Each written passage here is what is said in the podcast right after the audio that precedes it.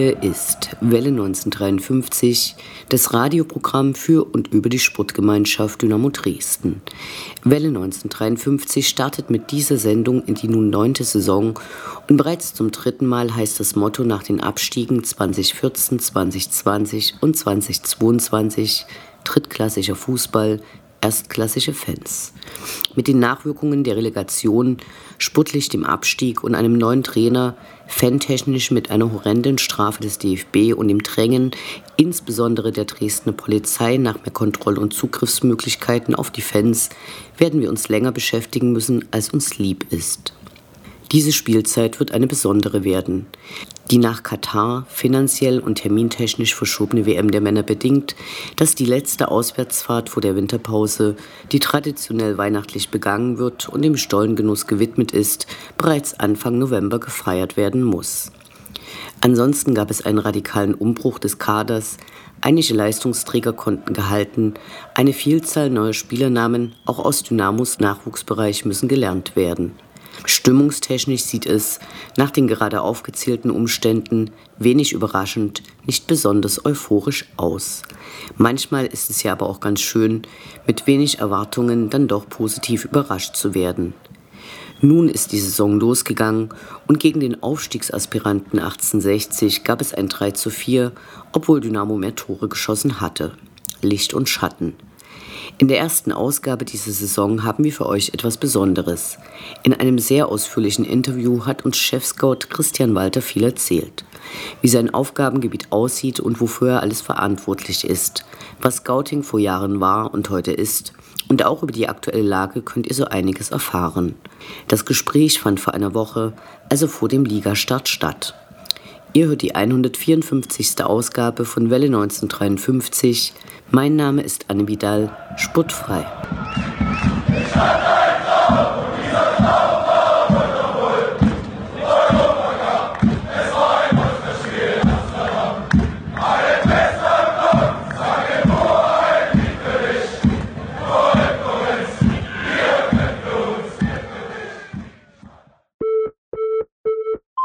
Aber gut, ich meine, alles, was ich jetzt rede, ist alles Schall und Rauch. Das Interview. Gespräche mit Spielern, Funktionären, Initiativen, Freund und Feind.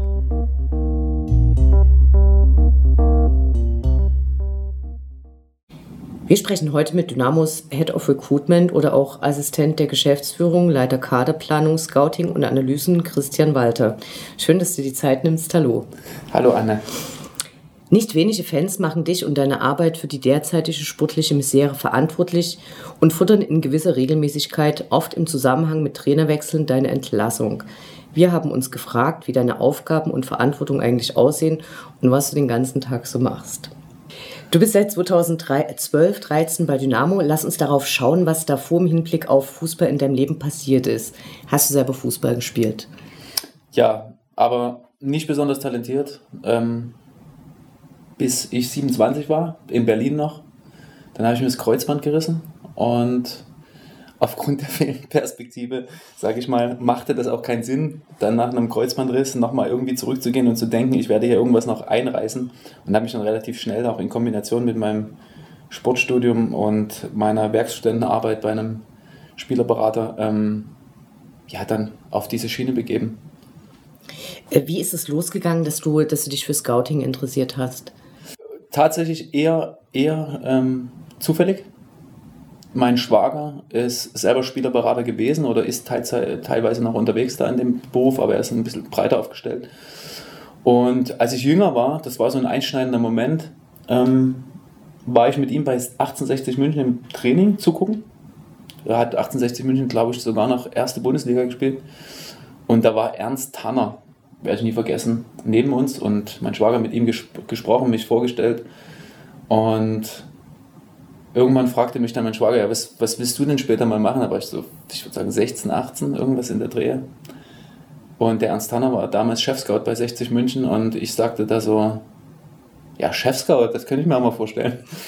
Vielleicht war ich auch schon 19, 20, ich kann es nicht mehr genau sagen, müsste ich jetzt ehrlich gesagt nochmal nachprüfen. Und in dem Moment war das, glaube ich, der erste Berührungspunkt, wo ich gesagt habe, hey, Spieler für eine Mannschaft entdecken auf irgendeine, äh, auf irgendeine Art und Weise und auch einen Kader zusammenstellen oder dafür zu sorgen, dass da Leute kommen. Das war schon so dann das erste Mal da ein Traum. Ja. Ich habe das gelesen, dass du auch Spieler betreut hast und da eben deinen Schwager unterstützt hast. Wie sah da diese Spielerbetreuung aus? Was waren da deine Aufgaben? Naja, es gibt ja so zwei verschiedene Arten von Spielerberatern. Einmal die Berater, die wirklich eine relativ große Agentur haben mit verschiedenen Spielern, die sie dann tatsächlich beraten und betreuen in dem Sinne. Und dann gibt es nochmal die Spielervermittler, die eher so als als Vermittler zwischen Vereinen zuständig sind. Denen fliegt, sage ich mal, eher so ein Spieler ins Portfolio rein und dann versuchen die eben aufgrund ihrer Kontakte den Spieler dann zu Verein XY zu vermitteln, weil vielleicht der Spieler oder ein anderer Verein nicht die Kontakte hat, den Spieler zu verkaufen. Bla bla. Gibt es verschiedene ähm, ähm, Wege. Und mein Schwager ist eher was dazwischen. Also er hat ein paar Spieler, die er beraten hat und ein paar Spieler, die er vermittelt hat. Und wenn zum Beispiel Spieler vermittelt werden sollten aus, ich sage jetzt mal beispielhaft Südamerika, Brasilien, kamen damals noch sogenannte CD-ROMs bei ihm an per Post. Und er hat mir die immer gegeben, hat gesagt, guck dir den mal an, ob der gut ist. Das war so der erste Berührungspunkt. Ähm, ich habe dann versucht, immer den so ein bisschen zu beschreiben und jetzt auch ins Verhältnis zu setzen. Und das ist natürlich schon eine Erfahrungssache und viel, viel gucken muss man. Und der zweite Punkt, der hatte ein paar Spieler, war ich auch jünger, unter anderem Paul Agostino. Das war das erste Mal, wo man von Betreuung sprechen kann. Und der Paul Agostino hat gerade einen Vertrag von Bristol City bei 1860 München unterschrieben. Und der Paul Agostino brauchte jemanden, der ihm bei einer Lampe, eine Lampe zu kaufen in, in, in München hilft. Und ich sollte das machen und dann habe ich dem Paul halt dann geholfen, die ganze Wohnung einzurichten. Und da war ich halt noch jung, aber für mich war das ich fand es halt toll, so einen großen Fußballspieler dann irgendwie da zu helfen und mit ihm unterwegs zu sein. Und dann waren dann noch andere wie Peter Nowak, der ja auch mal hier gespielt hat, und Daniel Borimirov und so weiter und so fort. Und das waren so die ersten Punkte, wo ich mit Betreuung helfen konnte. Und dann ist das natürlich ein bisschen größer geworden. Also irgendwann mal ein Video zusammenschneiden für einen Spieler, ähm, ein Highlight-Video, damit das Video wiederum als Promotion-Material ähm, ähm, ähm dient für andere Vereine oder einen Spieler vom Flughafen abholen oder beim Vertragswesen helfen oder dann ging es auch mal so, dass in, es geht jetzt vielleicht ein bisschen zu weit, aber als kleines Beispiel, dass in Indonesien eine privatwirtschaftliche Liga installiert wurde und mein Schwager aufgrund seiner Kontakte dann Trainer und Spieler hin transferiert hat und ich dann quasi da auch geholfen habe, die Trainer und die Spieler in Indonesien dann zu unterstützen mit SIM-Karten und Vertragswesen und was man halt so braucht, wenn man in ein neues Land kommt. Ja. Äh, du hast 2004 angefangen, Sportmanagement zu studieren. Ähm, was war damals dein Plan für die Zeit danach? Also tatsächlich auch dieses äh, Studium, um dann ins Scouting zu gehen oder? Eher nicht. Muss ich ganz ehrlich sein, das wäre Quatsch, wenn das jetzt wirklich geplant gewesen wäre. Ich wollte eigentlich Medizin studieren. Mein Vater war selber Arzt. Und aufgrund meines doch schlechteren Abis ähm, hatte ich dann zu lange Wartesemester und hatte dann die Möglichkeit, ähm, entweder noch eine Pflegeausbildung zu machen, um dann eben Semester zu überbrücken, oder die andere Art und äh, die, die andere Schiene, die mir gefällt, und zwar Sport, weil meine Mutter war selber erfolgreiche ähm, Rudererin in der Nationalmannschaft und der DDR und so und eben die Sportschiene dann mehr zu vertiefen und hatte mich dann für das Sportstudium beworben in Chemnitz und bekommen und dann habe ich Sportmanagement angefangen. Ja. Du hast äh, 2009 äh, Scouting-Aufgaben für Energie Cottbus übernommen. Äh, wie kam es dazu? Wie ist es damals gelaufen? Und zwar unter anderem ein Trainer, den wiederum ein Schwager betreut hat, der Michael Feischenbeiner, wurde Sportdirektor in Cottbus. Und dann kommt jetzt die zweite Schiene mit der Vermittlung. Der Sportdirektor in Cottbus wollte einen Spieler, den mein Schwager vermittelt hat, aus Aktobe, ähm, Kasachstan, erste Liga. Und dann war es so, dass mein Schwager mit mir nach Bremen gefahren ist und da hat der SV Werder Bremen gegen FK Oktober in der Europa League irgendwas gespielt. Ich weiß nicht, war vielleicht noch UI Cup oder irgendwas, also länger her. Und da war der Michael Feischenbeiner mit dabei. Und wir saßen zu dritt im Stadion und es ging um einen Spieler von FK Oktober. Und er hat mich gefragt, was ich von dem Spieler halte und ich soll ihm den doch mal beschreiben. Und da haben wir über den Spieler die ganze Zeit geredet. Und im Nachgang fand er das anscheinend so gut, dass er mich gefragt hat, ja, er will in Cottbus ein, ein Scouting-Team aufbauen mit ein paar Leuten, ob mich das nicht interessieren würde. Und ich natürlich, wow, gerne. Und äh, wie lange bist du dann dort geblieben und äh, war, war das erfolgreich? Ähm, es war nicht sehr lange. Ich habe auch, ich glaube, mein ganzes im Studium Ersparnisse und alles, hoffentlich, das ist jetzt nichts gegen Herrn Cottbus, aber selber investiert, um zu arbeiten. Ähm, es lag aber einfach daran, dass ich, glaube ich, ähm, der Pele Bollitz damals und der Michael Feischenbeiner unterschiedliche Ansätze hatten äh, in der Zusammenarbeit, würde ich jetzt mal behaupten. Warum auch immer, das kann ich gar nicht beurteilen. Es war nur so, dass ähm, irgendwann später dann Michael Feischmann natürlich entlassen wurde als Sportdirektor und somit natürlich auch die Scouting-Abteilung, die er dort aufgebaut hat, und ich habe da vielleicht ein halbes Jahr oder so arbeiten dürfen, ähm, dann zusammengebrochen ist, mehr oder weniger. Also alle Leute, die da irgendwo damit rumgerannt sind, dann auch keine Rolle mehr gespielt haben. Aber es war schon interessant, weil Leute wie Uwe Hünemeyer oder, oder Brenzka oder wie auch immer ähm, sind dann schon mit von mir gescoutet worden und das war so für, für mich das erste Mal, dass man eine Meinung abgibt und dann wird ein Spieler geholt und man war total aufgeregt. Also war irgendwie cool. Ja. Du bist, hast später Kontakte zu einer russischen Firma äh, Instat bekommen. Wie kam es dazu und vor allen Dingen, was machen die und äh, welche Rolle spielen die jetzt noch? Genau. Ende von Energie Cottbus, wieder Studium oder noch weiter Studium und gleichzeitig weitere Arbeit für meinen Schwager in der, in der Beratungsfirma. Ähm, wieder zurück quasi, versucht mich da weiterzubilden. Und mein Schwager wiederum war durch seine Vermittlungskontakte auch stark in Russland. Und irgendwann ist die russische Firma aufgrund der Kontakte zu ihm gekommen, ob er der russischen Firma Instant Football nicht helfen könnte, das Produkt in Deutschland zu platzieren. Da war das noch ganz klein, mittlerweile groß, kommen wir gleich zu. Und mein Schwager, technisch, ich will jetzt nicht sagen weniger begabt, aber war da nicht so interessiert. Dem ging es eher um andere. Hat gesagt, kümmere dich mal darum. Ähm, vielleicht ist das ja was für dich. Und dann habe ich mich da ein bisschen mit auseinandergesetzt und habe dann mit dem Chef, äh, Alexander Iwanski von Instat, mich getroffen. Der hat mir alles gezeigt. Ich habe gedacht, das ist echt cool. Und es war dann so, dass er gesagt hat, pass auf, wir machen das so, wir sind schon in Österreich platziert. Wir arbeiten da mit vier, fünf Vereinen zusammen aus der österreichischen Bundesliga. Ich würde die Vereine gern besuchen und gleichzeitig die anderen vier, fünf Vereine, die noch übrig sind in der österreichischen Bundesliga, versuchen zu rekrutieren mit dem Programm. Da war ich mit ihm unterwegs, war eine verrückte Tour ähm, in Österreich. Wir haben dann die ganzen Vereine getroffen, haben das Produkt nochmal erzählt, ähm, äh, äh, äh, erklärt, wie das funktioniert und so weiter. Und nach ungefähr zehn Tagen, würde ich sagen, sind wir wieder zurück nach Deutschland gekommen. Und dann sagte der Alex Iwanski mehr oder weniger zu mir so, jetzt hast du das gelernt, wie es funktioniert, wie man das präsentiert. Du machst es jetzt in Deutschland. Und dann habe ich gesagt, okay, ich probiere es. Und ähm, demütig ohne Ende habe ich natürlich dann versucht, Vereine zu, anzurufen und irgendwie für das Produkt zu begeistern. Das haben wir dann auch geschafft. Das sind ein paar Vereine wie Hertha BSC war es damals, äh, Mainz und Hannover, wenn ich mich richtig erinnere, ähm, dann da ein bisschen interessierter waren und die dann von uns auch anhand des Produktes auch sogenannte Scouting-Analysen bekommen haben. Und dann sollte das quasi in die zweite Liga gehen. Und dann haben wir versucht, die zweite Liga noch da so ein bisschen aufzurollen. Aber es war damals schwieriger, weil das Produkt noch längst nicht so ausge, ausgereift war, wie es, wie es heutzutage ist. Kannst du was zum, zum Aufbau dieses Programms sagen? Also was für Daten werden da erfasst? Wie, wie stelle ich mir das vor? Also ich fange mal mit dem kleinen Programm an, wie es damals war. Damals war es so, du hast eine, eine Software, wo du ein Video reinlädst. Und zwar das Video von dir selber, das du selber gefilmt hast. Und die Software analysiert dann mit, also das wird hochgeladen auf der Insta-Plattform. Und da gab es Leute, in Russland, in Moskau, wo auch immer, das habe ich, weiß ich selber nicht, muss ich ehrlich sagen, ähm, die dann das Video anhand verschiedener Parameter analysiert haben. Also nach sogenannten Ballpositionsdaten. Also die haben dann anhand von ganz normalen Tagging-Tools, also sprich, die saßen da und haben einfach nur geklickt die ganze Zeit, ähm, haben die dann sogenannte Videoschnitte produziert. Das heißt, zum Beispiel, du hast das Video reingeschickt und drei Stunden später kam das analysiert raus und du hast äh, klicken können, okay, zeig mir alle Kopfbälle in dem Spiel, zeig mir alle Torschüsse, zeig mir alle Umschaltmomente, zeig mir alle Pässe, zeig mir alle Tore, Highlights, wie auch immer. Kategorisiert.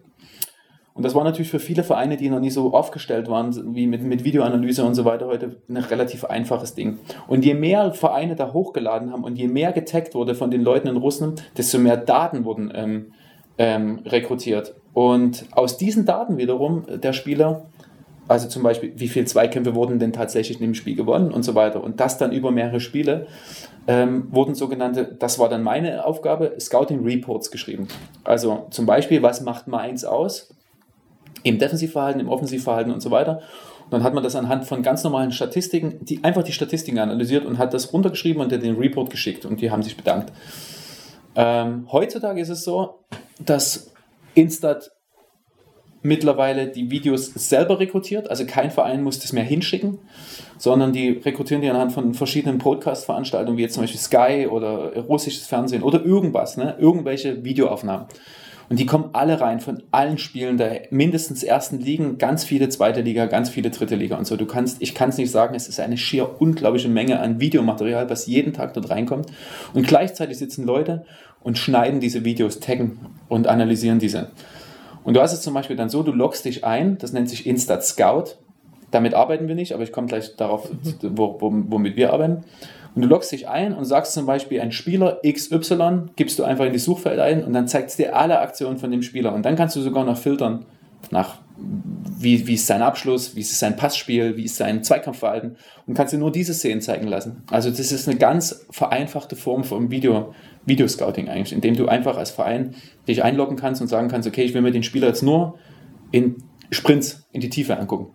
Oder ich will mir nur im defensiven Zweikampfverhalten angucken. Oder ich will mir alles ungefiltert angucken. Oder ich will mir den Verein XY nur die, die, die Standards angucken, nur die, Gegen, äh, nur die Ecken oder, oder Freistöße und so weiter. Kannst du andersrum auch nach Spielern anhand dieser Merkmale suchen? Also, dass du nicht den bestimmten Spieler suchst, sondern jemanden, der keine Ahnung, sieben Tore pro Halbzeit schießt und. Im Prinzip ja, kannst du auch suchen.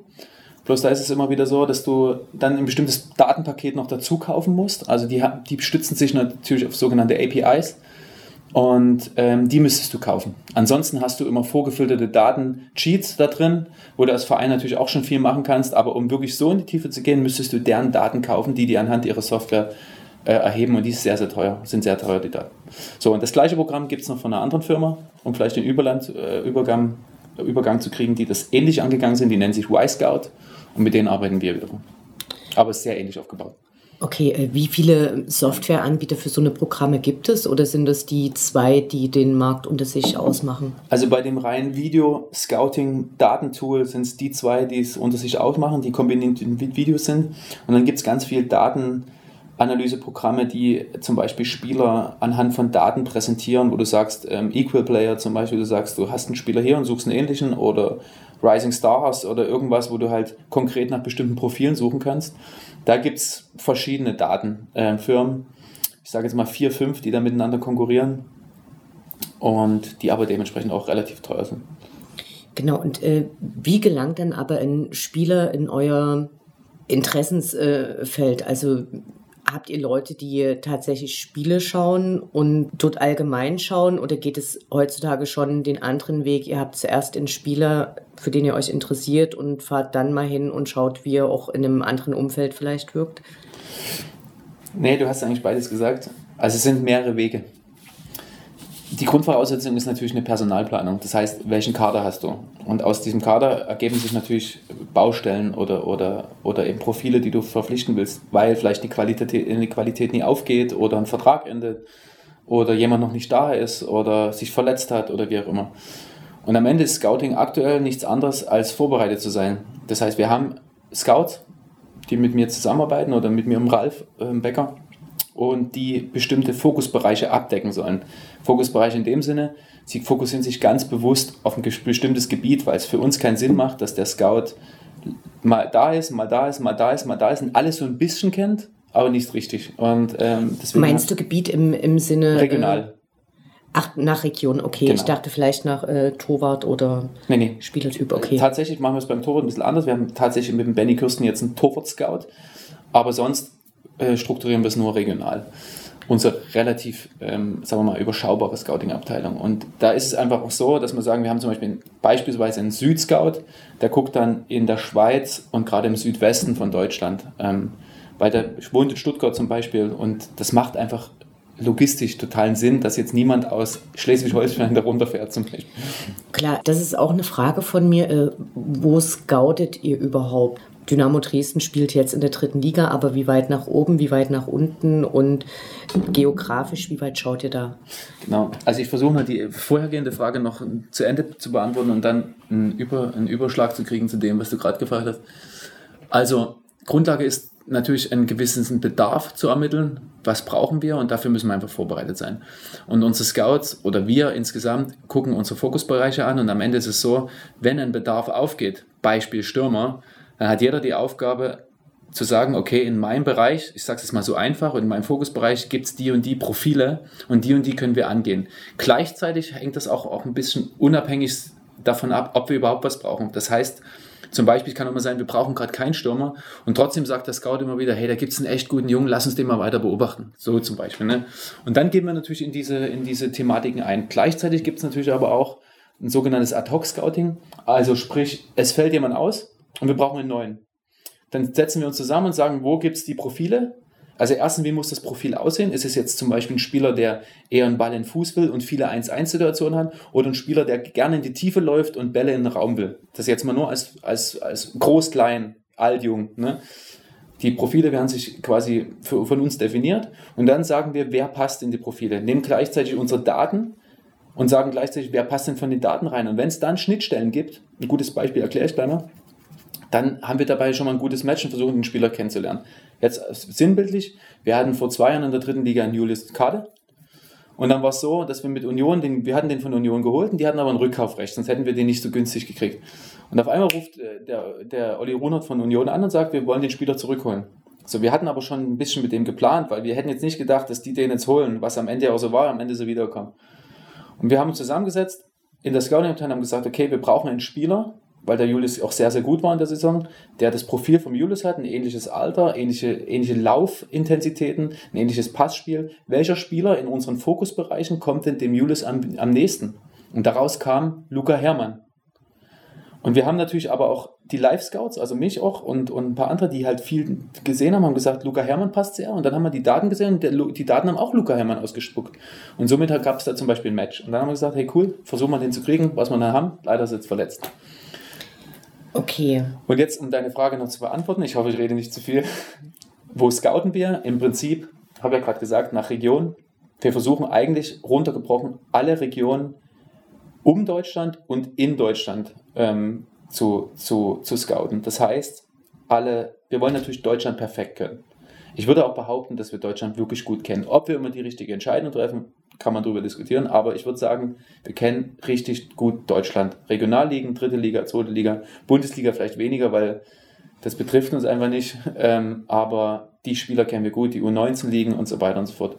Und dann wollen wir versuchen, die deutschsprachigen Märkte abzudecken, also Schweiz und Österreich, hat einfach einen integrativen Hintergrund. Und dann die einfach zu integrierenden Märkte wie Dänemark, Schweden. Das sind einfach Jungs, die passen sich super schnell an, aber auch Polen und Tschechei, weil es einfach aufgrund unserer Nähe zu Polen und Tschechei ist. Und gleichzeitig versuchen wir aber natürlich auch Niederlande, Belgien, Frankreich weniger. Da gucken wir ab und zu mal, das wäre jetzt aber gelogen, wenn ich sagen würde, da wird man tief drin stecken, stark steckt man mal tiefer drin, aber mittlerweile nicht mehr. Aber Niederlande und Belgien gucken wir dann auch. So haben wir eigentlich um Deutschland alles abgedeckt. Wir machen bewusst kein Scouting in in, in Brasilien oder in Ecuador oder in Südafrika, das ist, das ist Quatsch, weil wir persönlich finden, dass wir genug Informationen schon aus den Ländern generieren und genug Spieler da schon auf dem, auf dem Markt sind, die wir eventuell verpflichten können, wo wir dann auch nie so ein Theater haben mit Integration, weil der kulturelle Schritt dann für solche Spieler nach Dresden schon was anderes ist. Wir haben noch ergänzend unser Kenta, unser Zeugwart, der ist noch Scout für Japan und hat da mit mir jetzt im letzten Jahr ähm, auch echt ein gutes Netzwerk aufgebaut. Wir haben es bisher nie geschafft, einen Japaner herzuholen, gerade auch durch den Abstieg. Ich glaube, wenn wir jetzt nicht abgestiegen wären, hätten wir es vielleicht mal gemacht. Und es wäre sicher auch ein guter Spieler gekommen, weil wir das gut vorbereitet hätten. Aber wer weiß, wird vielleicht irgendwann. Du hast es jetzt so beschrieben, dass ihr eben die Spieler sucht, wenn ein entsprechender Bedarf entsteht. Und ich stelle mir aber auch vor, dass ihr ja teilweise sehr lange an diesen Spielern dran sein müsst. Also, weil es gibt ja sicher Situationen, wo ihr denkt, die könnten passen. Wie läuft da so eine Kontaktanbahnung ab? Also, versucht man Spieler beziehungsweise ihre Berater oder ihr Umfeld kennenzulernen, bevor das überhaupt äh, für Dynamo relevant werden könnte? Oder macht man das dann erst, wenn tatsächlich die konkrete mögliche Anbahnung eines Vertrages da ist. Also wir gucken, versuchen wirklich tatsächlich länger Spieler zu beobachten, schon aus der Jugend heraus. Ähm, das hat man immer, das macht einfach Spaß, Jungs zu begleiten, die man schon mit 16 gesehen hat und dann sieht, wie die sich entwickeln oder eben noch nicht entwickelt haben und dann eventuell Steps noch gehen können. Meistens ist es so, dass du während des Scouting-Prozesses und des allgemein der, der ganzen Jahre dann natürlich auch ein Gefühl für den Charakter des Spielers entwickelst, manchmal auch ihn schon kennenlernst. Ähm, wir gehen jetzt mal das Thema an, dass wir ihn noch nicht kennen. Dann ist natürlich die Kontaktaufnahme meistens über einen Berater. Je nachdem, wer einen besseren Zugang zum Berater hat, Ralf oder ich jetzt in dem Fall, ähm, rufen wir dann den Berater an, versuchen den Spieler kennenzulernen. Das ist dann meistens über ein Telefonat oder sogar über ein persönliches Treffen. Ähm, und versuchen da eigentlich in einer Art ja, Gespräch oder selbst teilweise auch Präsentation einmal unseren Verein und die Kultur näher zu bringen, aber auch natürlich den Spieler kennenzulernen irgendwo. Meistens hast du aber da schon ein Gefühl, ob der passen könnte oder nicht.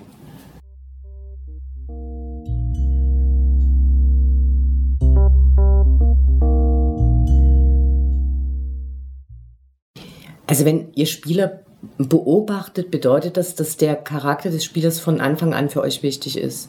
Oder schon. schaut ihr da? Ja, ja. Also wir schauen schon nach einem Charakter. Ähm, ich hatte ja gerade gesagt, wir wollen am Ende keine, keine Quertreiber in der Mannschaft haben, ähm, wobei man rückblickend auch immer mal sagen muss, dass so eine, gewisses, so eine gewisse Diversität in der Charakterstruktur in der Mannschaft echt auch wichtig ist. Also wir versuchen schon, sagen wir mal, nach Häuptlingen, Indianern und auch Mitläufern zu gucken, also sprich Leute, die einfach führen können. Tim Knipping ähm, oder letztes Jahr Sebastian May oder, oder wie auch immer, also Spieler zu finden, die eine gewisse Charakterstruktur haben, um voranzugehen. Dann brauchst du natürlich da ring, ringsherum auch Indianer, also Spieler, die einfach verlässlich sind, die einfach Aufgaben erfüllen können, die einfach immer ihre drei spielen, sage ich jetzt mal, oder plus, auf die einfach konstant Leistung bringen können, die aber gar nicht unbedingt in der Kabine die, die lautesten sein müssen. Und dann gibt es natürlich noch die Individualisten, die am Ende den Unterschied machen. Ähm, da hatten wir auch schon viele gute Jungs wie ganz bekannter Justin Eilers irgendwie, der natürlich der Prototyp eines Individualisten war, aber ein guter Junge und, und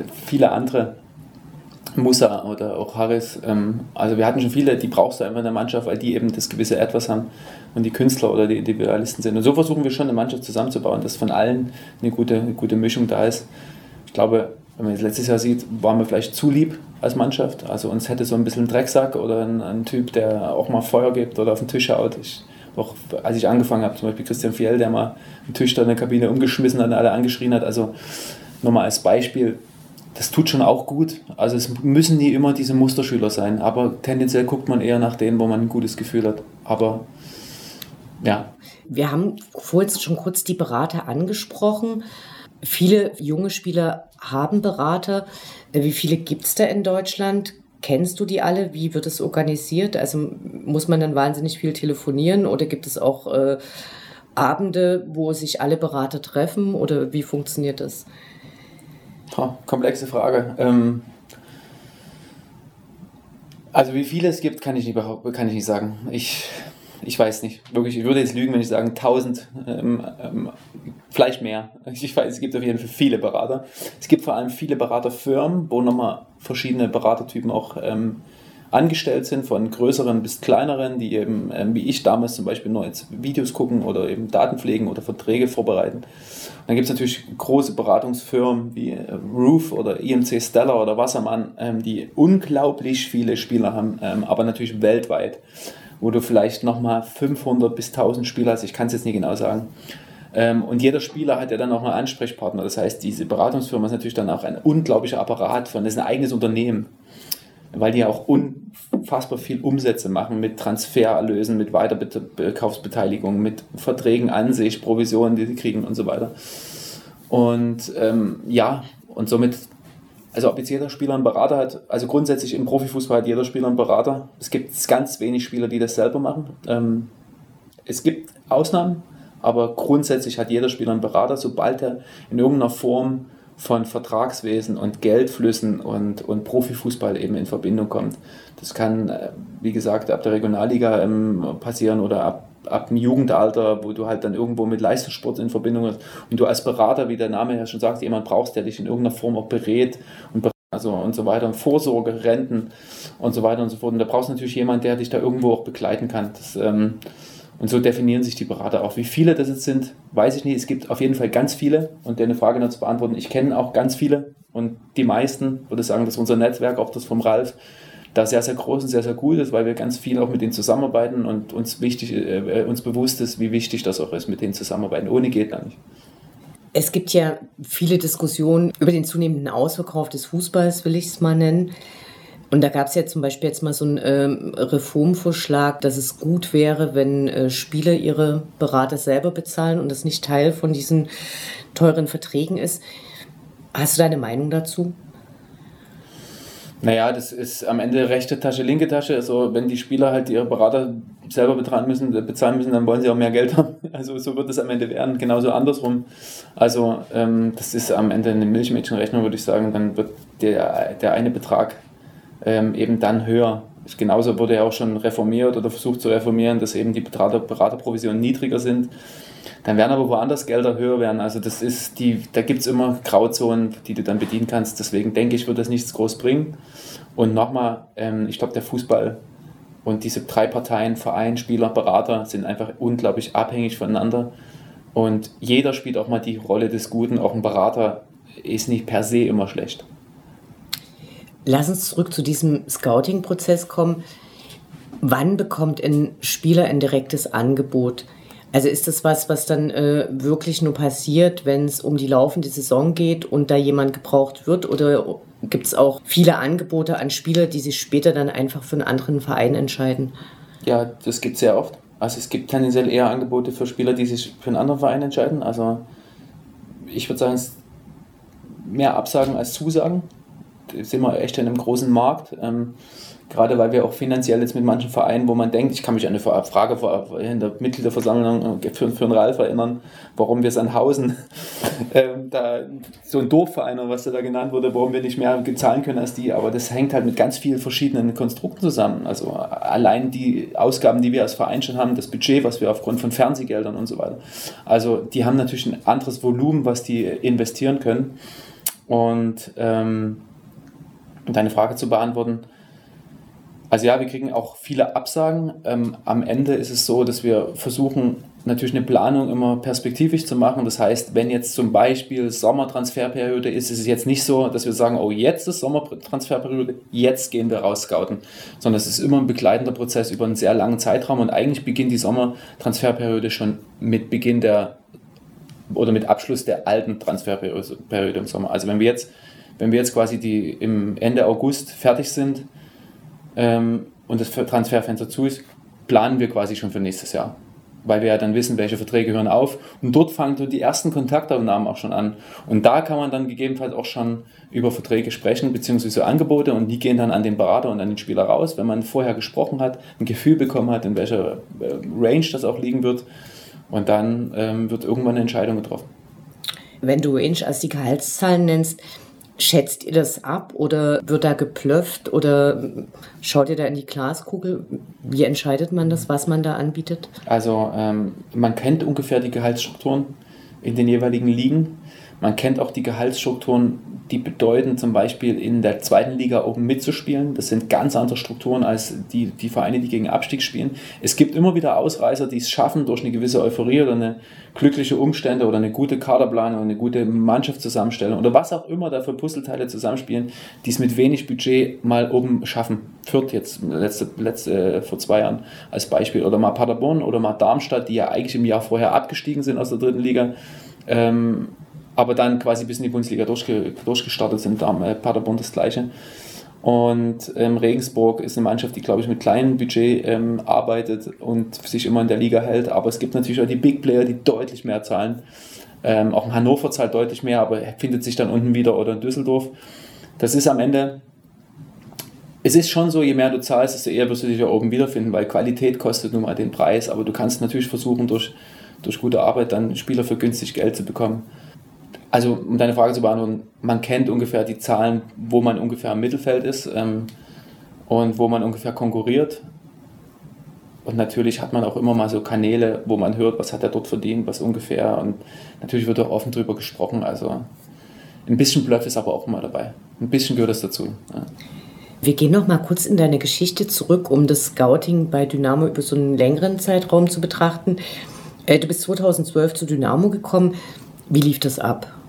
Jetzt muss ich wieder zurück auf Instat Football kommen.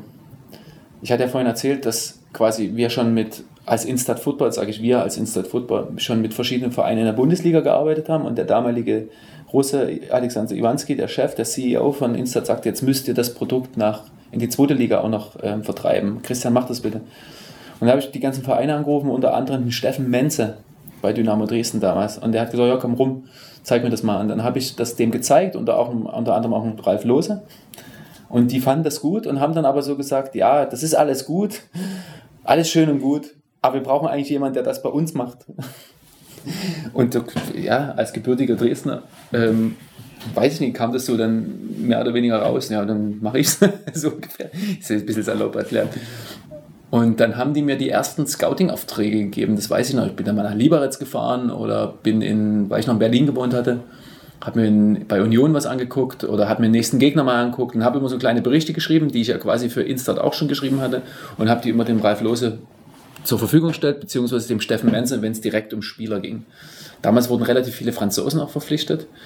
Und auch da hat er mir mal gesagt, guck doch mal den und den an. Und dann habe ich mir den Spieler anguckt, zum Beispiel Anthony Lucia, und habe meine Meinung gesagt, habe gesagt, ein super Junge, würde ich holen. Da war ich halt nur so weit weg, war einfach nur meine Einschätzung. Und so fing das an. Und dann irgendwann sagte er, ja, du machst das jetzt bei uns als Scout, aber eigentlich brauchen wir einen Chef-Scout. Jemand, der das mal strukturiert hier, alles. Und das war für mich natürlich, das war, also dann war ich der Chef-Scout, auf einmal der Ernst Tanner von 60 irgendwie gefühlt und habe ähm, gedacht, krass, und habe das einfach gemacht. Ohne jegliche Vorerfahrung, muss ich ehrlich sagen. Ich habe dann angefangen und bin an ein Büro gesetzt worden. Da gab es dann einen Ordner, so einen Aktenordner, so einen Schnellhefter. Da waren vier Zettel drin, irgendwas, irgendwas aufgeschrieben.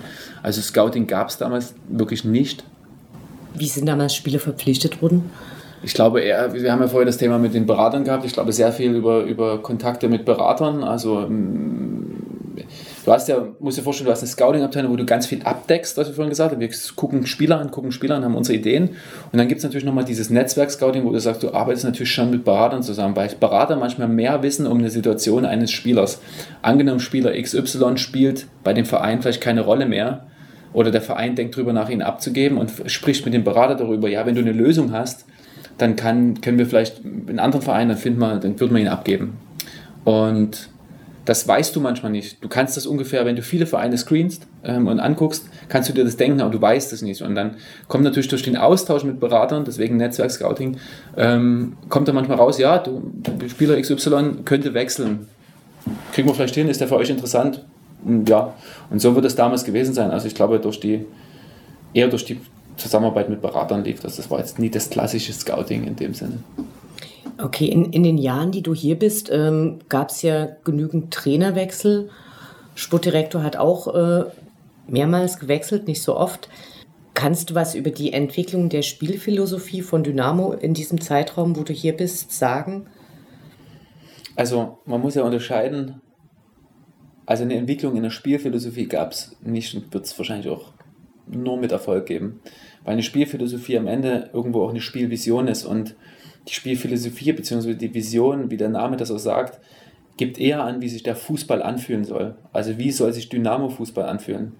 Und das wäre zum Beispiel auch, oder ist schon immer mein Traum, das hier irgendwie zu schaffen, dass wir irgendwann als Verein sagen, nur so fühlt sich unser Fußball an, nicht anders. Intensiv, rau, nach vorn, vorn gerichtet, dynamisch, immer volle Power, wir laufen hoch an, keine Ahnung. So grundlegende Sachen. Was empfinde ich, wenn ich Dynamo Dresden sehe und ins Stadion gehe? Blödes Beispiel, wird man hier nicht hören wollen, aber der Dosenclub, sage ich mal, hat natürlich irgendwann mal eine Vision erfunden. Und zwar, was wollen wir? Wollen wir ein 4-4-2, hochaggressives Pressing und Gegenpressing spielen, weil das passt am besten zu den roten Bullen, ne? sage ich jetzt mal runtergebrochen. Und daraus ergibt sich natürlich ganz viel. Also eine Spielphilosophie steht für mich persönlich über allem. Und zwar auch über einen Marketingprozess, über eine Kaderplanung oder andere, weil der Verein sich ja danach ausrichtet. Also wenn wir sagen, Dynamo Dresden soll sich sehr, sehr intensiv, sehr, sehr rauch, sehr, sehr grob, vielleicht auch aggressiv anfühlen, so gestaltet sich ja auch unser Außen, unsere Außendarstellung. Wie, wie rekrutieren wir Sponsoren? Wie ist unser Marketingprozess, unser Außenbild, unsere Marke und so weiter? Und deswegen steht das über allem. Und das hat der Verein meiner Meinung nach noch nicht, weil wir vielleicht auch durch als Gesamtverein noch nicht so weit waren, dann irgendwann mal zu sagen, so muss es sein und deswegen, und jetzt kommen wir auf die Trainer, rekrutieren wir auch den Trainer, weil der Trainer genau das verkörpert. Und wenn man dann überlegt, ich habe damals angefangen bei Ralf, nee, bei Peter Packult. Ralf Lothar hatte ich noch als Scout kennengelernt, aber da war ich noch Honorarkraft, da war ich noch nie hier in Dresden. Ähm, bei Peter Packult, der war aber dann weg, weil dann sind wir abgestiegen. Nee, da kam Olaf Janssen, dann sind wir abgestiegen. Da habe ich gerade, wie gesagt, gerade so angefangen und habe die ganzen Prozesse kennenlernen dürfen und war da aber noch viel zu weit weg. Und erst mit der Rückkehr vom Ralf Minge und mit der Einstellung von Stefan Böger, wo das erste Mal so ein Grundfundament erstellt. Und der, der Ralf war vorher gekommen, hatte mit mir dann so, bis wir dann abgestiegen sind, drei Monate oder was, das war ja nicht lange, und hat dann gesagt, er hat mich relativ schnell Waldi genannt. Waldi, du hast jetzt hier die ganze Zeit Regionalliga geguckt, jetzt bauen wir hier mal einen Kader zusammen. Und wir haben ja dann zu dem Zeitpunkt auch mit Dennis Erdmann, Alban Saba und Eilers und Hefele, die waren ja überall durch die wollte ja keiner mehr. Und wir haben halt die Jungs geholt und haben gesagt, hey, wir geben euch eine Bühne, habt ihr Bock auf Dynamo so ungefähr? Wir haben Bock auf Dynamo. Und da war das erste Mal, dass wir gesagt haben, okay, von einer Mental Philosophie geredet. Erstmal, Grundvoraussetzung ist, Mentalität schlägt Qualität. Das war so auch vom Ralf immer ein Leitsatz. Also wir holen erstmal nur Spieler, die richtig Bock haben auf Dynamo und lieber einmal umflexen, sage ich jetzt mal, und mental stark sind, als dass wir jetzt schon wieder auf die glatt ähm, ausgebildeten NLZ-Spieler gucken, sondern wir wollen erstmal gucken, Leute, die jetzt nicht nur aufs Geld schauen, sondern vielleicht mit sich, ich kann mich erinnern, der Janik Müller, der stand im Stadion, hat ein Bild von sich gemacht der war total aufgeregt. Der kam von Köln 2 und der war, für den war das krass, bei Dynamo Dresden jetzt zu spielen. Und das war so ein Leitsatz. Dann war aber viele Probleme mit Stefan Böger. Dann so eine Übergangszeit, wo ich ja auch Co-Trainer sein durfte und dann ähm, kam der Uwe Genau, Neuhaus. das würde mich tatsächlich direkt interessieren. Dann lass mich gleich fragen. Welchen Trainerschein hast du und wie kam es dazu, dass du vom Scout zum Co-Trainer gemacht wurdest? Naja, man muss auch wieder da leider weiter ausholen. Wir hatten damals zu der Zeitpunkt, und deswegen war vielleicht auch der Leitsatz entstanden, Mentalität schlägt Qualität, Arbeitermentalität auf dem Platz. Und eine junge Truppe, die irgendwie alles raushauen soll, war einfach dem geschuldet, dass der Verein, glaube ich, 8, 9 Millionen Euro Minus hatte. Wir abgestiegen sind in eine Liga, die eh defizitär ist. Und wir gar kein Geld hatten, da irgendwelche Leute zu verpflichten. Also der, und unter anderem auch kein Trainer. Also der, ich, wir haben, äh, wurde dann ein Trainergespräch geführt, das war unverhandelbar. Die, die, die Verträge alle waren fast unverhandelbar. Das gibt es heute gar nicht. Wir haben die vorgelegt und gesagt, friss oder stirb so ungefähr. Wir hatten keine Chance. Wer das nie gemacht hat, war der Nächste halt dran. Und dann wurde eben sich vom Stefan Böger getrennt und du hast einen Trainer auf der Payroll. Und wir mussten mit ganz, ganz wenig Geld eben irgendwie eine Situation lösen. Und der Peter Nemeth war vorher da als Co-Trainer von Olaf Janssen und war für uns äh, ein Arbeitertyp, einer, der fleißig ist, der, der wäre nach, oder er ist am Ende sogar gefühlt nach Dresden gelaufen. Für den war das riesen, riesen, riesen Traum, auch dann Cheftrainer bei Dresden zu sein. Und das Geld war halt nicht so richtig da. Und der Ralf sagt halt, aber niemand kennt die Mannschaft so gut wie du, dann mach du doch den Co-Trainer. Ich habe eine C-Lizenz und einen Personal Trainer B-Lizenz, aber jetzt kein, also Fußballtrainer C, aber jetzt nicht so, dass ich die riesen Erfahrung hatte. Aber was ich hatte, ich kannte halt jeden Spieler richtig gut. Ich war mit den Spielern dick, ich konnte mit den Spielern auch äh, Athletiktraining machen.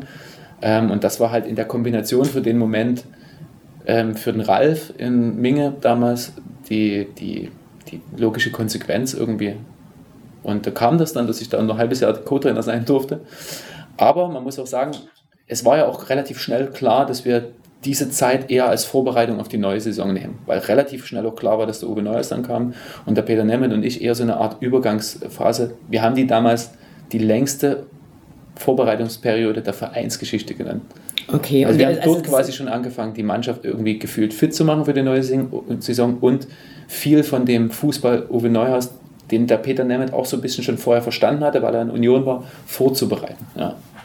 Also ist es eine Erfahrung, die du ähm, jetzt nicht direkt wieder anstrebst? Also, dass du irgendwann ins Trainergeschäft einsteigst? Nee, eher nicht. Also, ich, ich werde jetzt irgendwann noch meine, meine B-Lizenz machen und vielleicht auch noch eine A-Lizenz.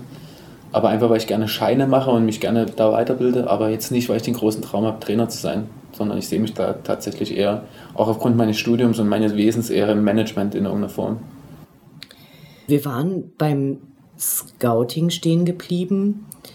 Wir haben, ach genau, und wir haben über die verschiedenen Spielphilosophien gesprochen. Und ein großer Komplex, der reinspielt, ist ja tatsächlich äh, die Trainer, die verpflichtet werden und die eine jeweilige eigene Spielidee haben, wie passt es zu dem, wie du dir jetzt zum Beispiel Dynamo Fußball vorstellst. Und jetzt ich weiß nicht, ob es zu komplex wird, aber welchen Einfluss hat das dann auf Scouting? Weil wenn die Trainer mitten in der Saison kommen, finden die ja eventuell einen Kader vor, den sie so nicht gemacht hätten. Wie funktioniert das? Also in einer, in einer Welt, die wir uns malen würden, wäre das so, der Verein hat eine Spielvision und daraus ergibt sich eine Spielphilosophie und daraus ergibt sich ein Trainertyp, der die, die Mannschaft führt und anhand der Spielprinzipien, die der Trainer möchte und der, der Spielprofile und der Spielphilosophie verpflichten wir eben dann Spieler, die genau da reinpassen. In die Systematik, in die Art und Weise, wie wir Fußball spielen, wollen wir schnellen Fußball spielen oder eher langsam.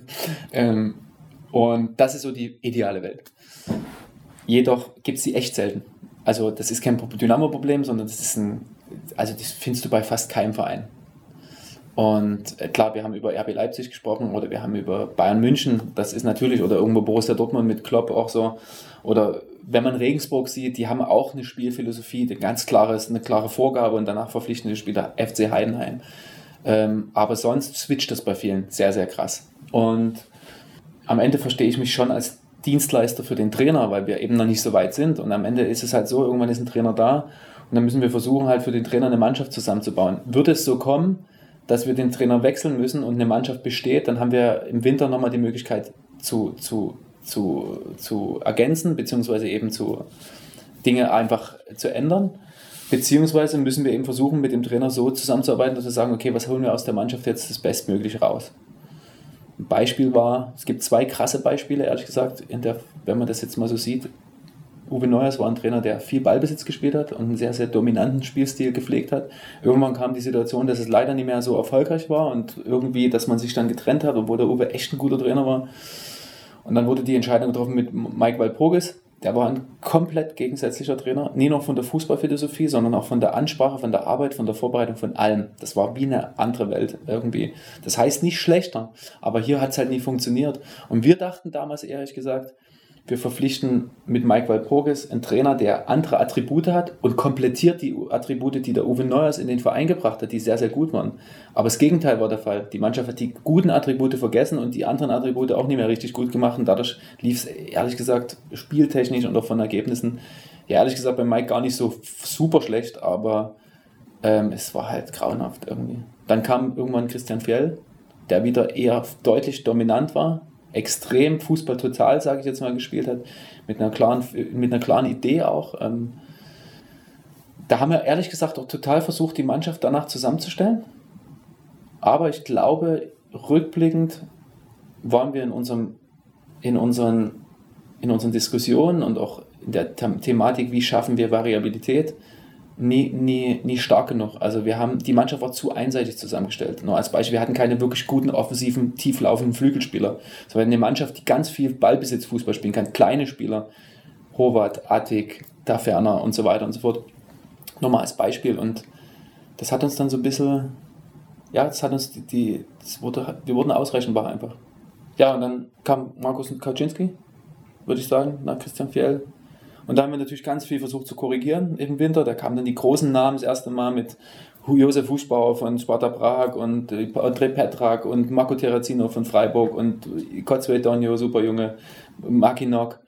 Und der Fußball war natürlich dann auf immer wieder viel mehr auf Markus Kaczynski ausgelegt, also lange Bälle und dann kam natürlich die Corona-Phase. Aber was man sieht, man hat halt sehr geswitcht und du musst als Kaderplaner oder als Scouting-Abteilung immer in dem Fall, solange du nicht eine klare Vorgabe hast, immer anpassen an den Trainer irgendwie versuchen und immer versuchen wieder auszutarieren, ohne dass es jetzt der Fehler des Trainers ist, aber das ist echt nie so einfach. Ey. Dann merkt man immer, der spielt keine Rolle mehr. Alexander Jeremejew hat bei Markus Kaczynski keine Rolle mehr gespielt. Wir haben den nach Twente dann verliehen, dort hat er wieder Tore gemacht, dann haben wir nach Schweden verkauft, dort ist er jetzt dritte Jahr hintereinander Torschützenkönig und bei uns spielt er einfach keine Rolle.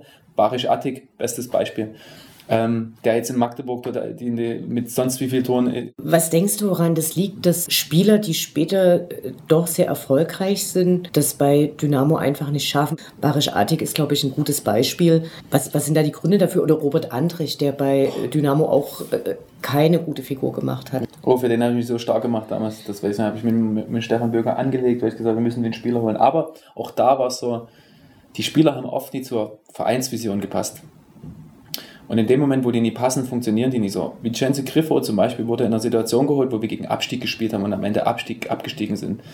nur mal als Beispiel, ich glaube, das kann ich auch so sagen, wir hatten, obwohl ich muss den Namen nicht sagen, wir hatten dem gegenüber noch einen anderen Spieler auf der Pipeline, den wir gerne geholt hätten, waren uns aber unsicher. Der Spieler war hölzerner, der war eher zweikampfstark, der war nicht so technisch stark, der war einfach nicht so talentiert wie der Vicenze, aber der hätte wahrscheinlich in diesen Abstiegskampf viel mehr reingepasst, ähm, was ich sagen will. Und wenn man das besser analysiert, zu sagen, welcher Spieler passt in welchem Moment, und dann wahrscheinlich auch als Deckmantel diese große obergesetzte Philosophie hat, macht man, glaube ich, im Grunde genommen weniger Fehler. Und ähm, der Barisch hat dann eben auch nicht zum, zum doch beim Vierloch hat er noch funktioniert, aber beim Markus Kaczynski auch weniger. Also das waren dann andere Spielertypen für die Trainer. Und beim Christian Titz jetzt, der Barisch, hat er natürlich, das war natürlich überragend. Also der hat den einfach machen lassen. Du musst natürlich auch Spieler angreifen äh, oder anpacken, was sie vielleicht auch brauchen, in einem gewissen Maße, solange sie dir das wiedergeben. Justin Eilers, bestes Beispiel. Ähm, der war auch nie der fleißigste, aber der hat es halt immer wieder gegeben. So, und deswegen kannst du so einen Spieler auch mal laufen lassen und dafür ein Gefühl kriegen. Oder eben die Stärken eines Spielers eben erkennen und dann genau wissen, wie passe ich sie an. Und das haben wir als Verein, wir alle irgendwie zu selten geschafft, weil ich meine, mit Haris Duljevic ist das Gleiche oder Musa Kone oder Matthäus Taferner, ich meine, den haben wir als 17-Jährigen oder 18-Jährigen geholt, der ist jetzt A-Nationalspieler Österreich, hier wollten wir keiner mehr sehen, weil er zu klein und zu lange Haare oder wie auch immer. Sascha Horath ist das Gleiche, der beim Last Linz in der Europa League spielt und dieses Jahr zwölf Tore in Österreich gemacht hat. Alex habe ich gesprochen, Linus Wahlquist, der dann eine schlechte Zeit hatte, aber jetzt wieder Kapitän in der ersten schwedischen Liga ist. Also es gibt so viele, Robert Andrich, mega Beispiel. Okay, also äh, was. Also das ist echt verrückt. Was? Ich kann den, den Grund, fällt mir schwer. Ich glaube, dass wir mehr Struktur als Verein vorgeben müssen. Und zwar als oberste Leitlinie zu sagen, was wollen wir und danach auch verpflichten. Und dann machen wir auch in diesen Spielern we weniger Fehler, würde ich behaupten. Kannst du deinen Verantwortungsbereich da so ein bisschen abgrenzen? Also äh, du scoutest die Leute, die Leute kommen, die kriegen Vertrag mit Dynamo und dann geht es doch aber an den Trainer über die Verantwortung und äh, vielleicht eher an Ralf Becker als äh, Geschäftsführer Sport. Oder bist du, während die Spieler hier sind, auch mit denen zugange? Oder bist du eigentlich die ganze Zeit dann mit dem Scouting beschäftigt? Nein, ich bin schon auch mit denen zugange und ähm, klar, die letzte Entscheidung schon per se mit seiner Unterschrift äh, trifft natürlich der Ralf, aber ich würde sagen, dass wir dass er das Team hier in allen Entscheidungen, egal ob es Spieler betrifft oder andere Themen, dann immer sehr, sehr gut mitnimmt und versucht dann auch mit einzubinden und dass, so eine, dass das meistens eine Gemeinschaftsentscheidung ist oder eigentlich immer eine Gemeinschaftsentscheidung ist, schon mal gar nicht ohne Trainer. Also der Trainer weiß dann schon auch über das, das Spielerprofil Bescheid. Wenn man jetzt mal Spieler betrifft, das ist dann quasi eine Dreierentscheidung, also Trainer Ralf und dann am Ende ich, wobei ich klar dann irgendwo das kleinste Rad da bin. Ähm, also deswegen kann ich die Verantwortung, will ich da auch gar nicht abgeben. Ich, mach, ich übernehme die Verantwortung auch gerne. Und ich will jetzt gar nicht sagen, wir haben jetzt den Spieler verpflichtet, der ist super und jetzt bist du schuld, Trainer, weil der nie funktioniert. Das sollte auch gar nicht so rüberkommen. Ja, also man trifft Entscheidungen und die, die sind gut und man trifft Entscheidungen, die sind schlecht. Jetzt waren sie im Winter schlecht, aber das natürlich auch im Nachgang natürlich, weil in dem Moment waren wir total überzeugt davon. Wir waren elfter Platz und waren mit einer jungen Mannschaft da oben dran und sind super in diese Runde gestartet und haben natürlich klar gedacht, dass beispielsweise mit dem Václav Drichal oder so dann ein Stürmer kommt, der uns besser macht, weil der trifft natürlich in zwei äh, Testspielen gleich fünfmal und äh, spielt gegen HSV ein super Spiel, dann war die Transferperiode zu und du hast aber für den Moment bewertet, der ist ein super Spieler, dass der dann gar nicht mehr trifft. Im Sommer wusste ich jetzt auch, dass es dann eine scheiß Entscheidung war, aber für den Moment, also man trifft halt für einen Moment Entscheidungen und manchmal sind sie halt sehr, sehr gut ich glaube, wir haben in dem Verein auch schon viele gute Entscheidungen getroffen in den letzten Jahren, gerade als wir jeweils immer aus der dritten Liga äh, aufgestiegen sind und dann, dann ähm, zum Beispiel auch in dem einen Superjahr mit dem Uwe, äh, wo wir dann Fünfter in der zweiten Liga geworden sind oder grundsätzlich, dass wir dann, da waren halt jetzt leider auch ein paar dabei, die, wo man natürlich die Verantwortung tragen muss. Da will ich jetzt gar nicht sagen, es ist der Ralf Schuld oder der Trainer oder der Physio. Also. Mhm. Wir switchen ja immer so ein bisschen zwischen den allgemeinen Scouting-Fragen und deiner äh, Geschichte bei Dynamo. 2018 bist du vom Aufsichtsrat für einige Monate Interimsgeschäftsführer Sport geworden und hast Ralf Minge da vertreten, als er eine Auszeit gebraucht hat. Äh, wie hast du die Zeit erlebt und wie bewertest du die heute?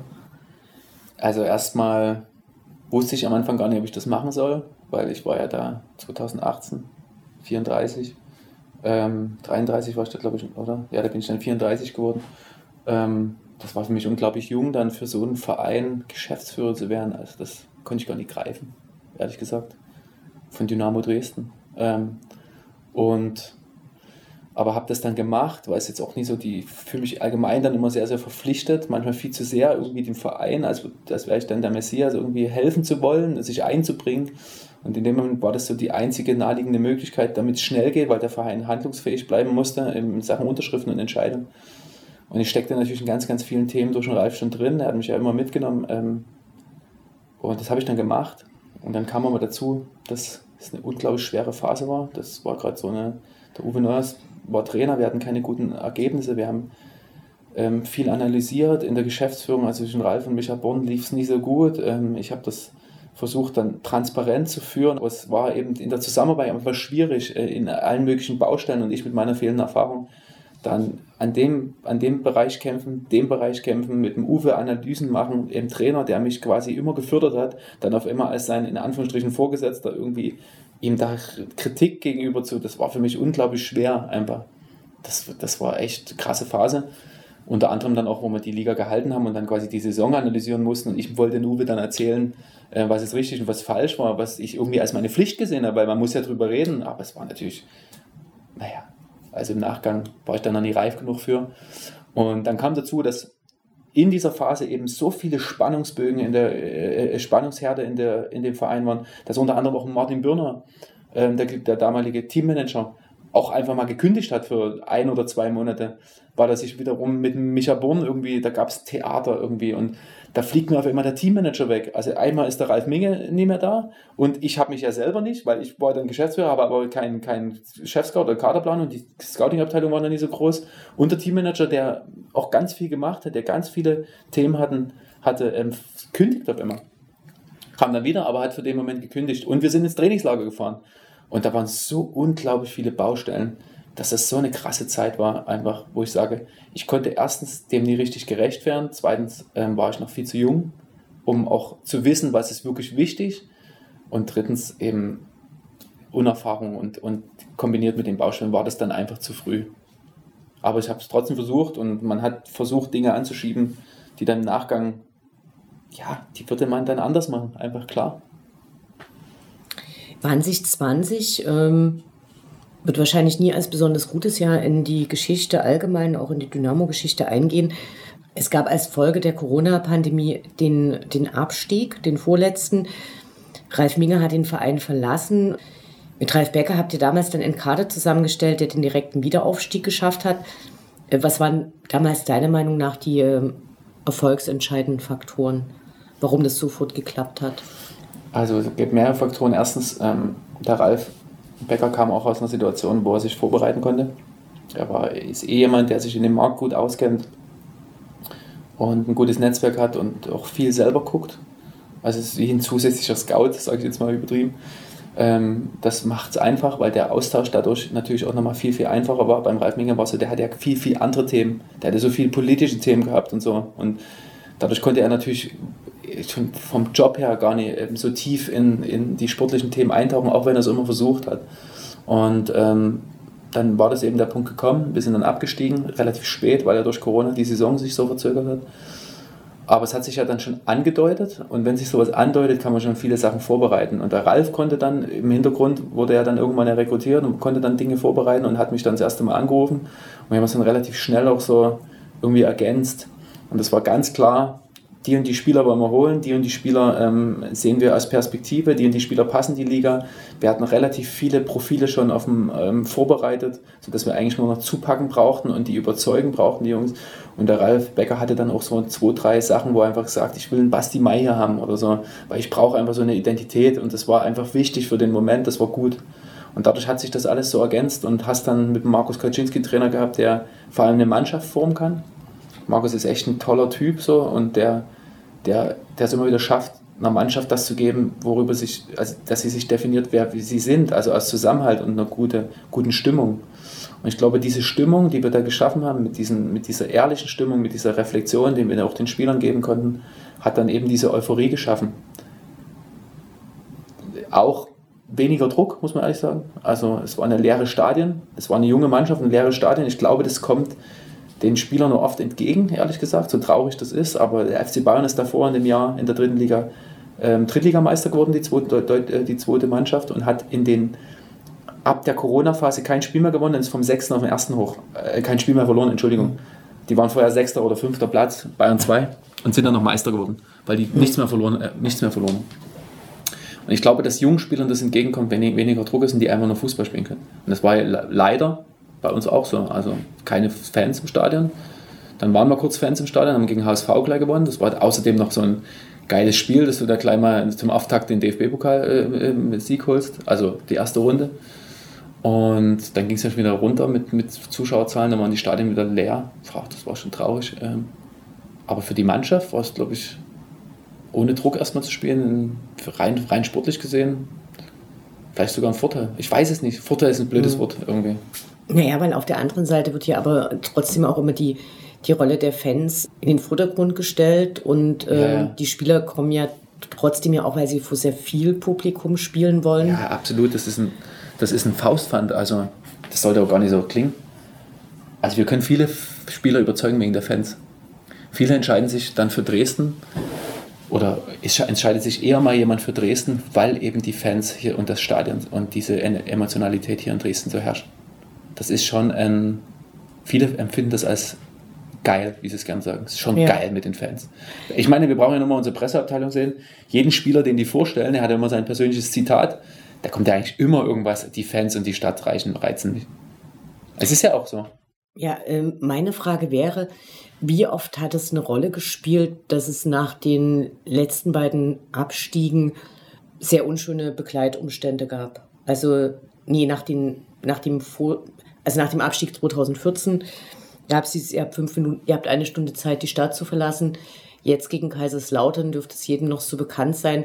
Hat das einen Einfluss auf den Scouting-Prozess, also dass Spieler sich deshalb gegen Dynamo entscheiden? Also das gab es schon das muss man ehrlich so sagen, es gab schon, dass ähm, Spieler, ob die dann die richtigen gewesen wären, das ist immer daher, aber es gab auf jeden Fall schon, dass wir Spieler versucht haben zu bekommen, die sich aber dann aufgrund von Angst vor Gewalt dagegen entschieden haben oder eben auch aufgrund von Rassismus dagegen entschieden haben, ähm, weil sie Angst um ihre Familie hätten oder ihre Kinder in der, in der Schule oder wie auch immer. Und wir dann tatsächlich schon Absagen bekommen haben. Wie man das dann bewertet, das ist immer noch mal eine andere Sache, aber ähm, das waren schon angeführte Gründe. Wie hat sich Corona damals auf das Scouting ausgewirkt? Also zum einen konntet ihr logischerweise keine äh, Spiele mehr live sehen. Ähm, hat sich prinzipiell auch im Hinblick auf die heutige Arbeit was geändert? Oder seid ihr jetzt wieder in, im äh, Zustand, wo du sagst, ich arbeite jetzt eigentlich wieder genauso, wie ich vor Corona gearbeitet habe? Also erstmal hat sich währenddessen richtig so ausgewirkt, dass man nichts live sehen konnte. Das hat sich dann ein bisschen relativiert, weil wenigstens die Scouts ins Stadion konnten teilweise. Ähm, man hat viel Video geguckt, also echt super viel Videos einfach geguckt im, im Fernseher oder am Laptop. Dadurch hast du natürlich auch weniger ein Gefühl für das Live-Erlebnis auch von dem Spieler. Also dadurch haben sich aber andere Dinge entwickelt, zum Beispiel unser Datenscouting, weil wir dann natürlich weniger, wir haben einfach Dinge Zeit gehabt für, für, für Sachen anzuschieben, um, um, um konzeptioneller auch zu arbeiten. Weil klar, wenn du jetzt, sag mal, die Woche vier bis fünf Spiele guckst und nur im Auto sitzt, dann kannst du dir ja vorstellen, ähm, da bleibt nicht mehr so viel Zeit, dann noch was anderes zu machen da hat man einfach eher in der Richtung gearbeitet. Ähm, aber man muss ehrlich sagen, es hat sich dann relativ schnell auch wieder. Man wird, äh, man wird glaube ich, effektiver. Also wir haben, glaube ich, schon gelernt, dass eben ein Video auch echt in der Vorsichtung gut ist. Ein Video ersetzt nie einen Live-Eindruck, aber bevor du blind irgendwo hinfährst, was wir sowieso nie gemacht haben, aber dann guckst du dir erstmal zwei Videos zu den Spielern oder zu den Mannschaften an, um ein Gefühl zu kriegen und dann fährst du irgendwo hin. Also man wird, glaube ich, ein bisschen effektiver. Okay, also ihr habt quasi die Zeit genutzt, äh, die Scouting-Abteilung neu auf die Beine zu stellen. Wie sieht denn die Scouting-Abteilung derzeit aus? Also wie viele Leute arbeiten da mit? Was sind denn ihre Aufgaben? Jetzt muss ich noch mal kurz nachdenken, weil nach dem Abstieg uns auch ein, zwei Leute verlassen haben. Also wir haben, ich rede jetzt mal nur vom Lizenzspieler-Scouting, ähm, haben wir quasi mich äh, und einen Ralf, der auch viel guckt und haben daneben noch ähm, Kenta, Nick, Pascal, Assad, vier Scouts, die quasi je nach Bereich gucken. Ähm, und einen Videoanalysten, der auch Scout, äh, Scouting-Aufgaben äh, hat, der aber sich mehr um die Gegner-Scouting-Geschichten mhm. kümmert, der Timon. Ähm, also quasi vier Scouts plus, plus mich plus Ralf. Ähm, und im Nachwuchs haben wir den Robert Simon, der quasi das Nachwuchs-Scouting betreibt. Und er hat auch ich glaube, drei oder vier Honorarkräfte, die im Kleinfeldbereich regional vor allem unterwegs sind. Wie sieht ein typischer Arbeitstag von dir aus?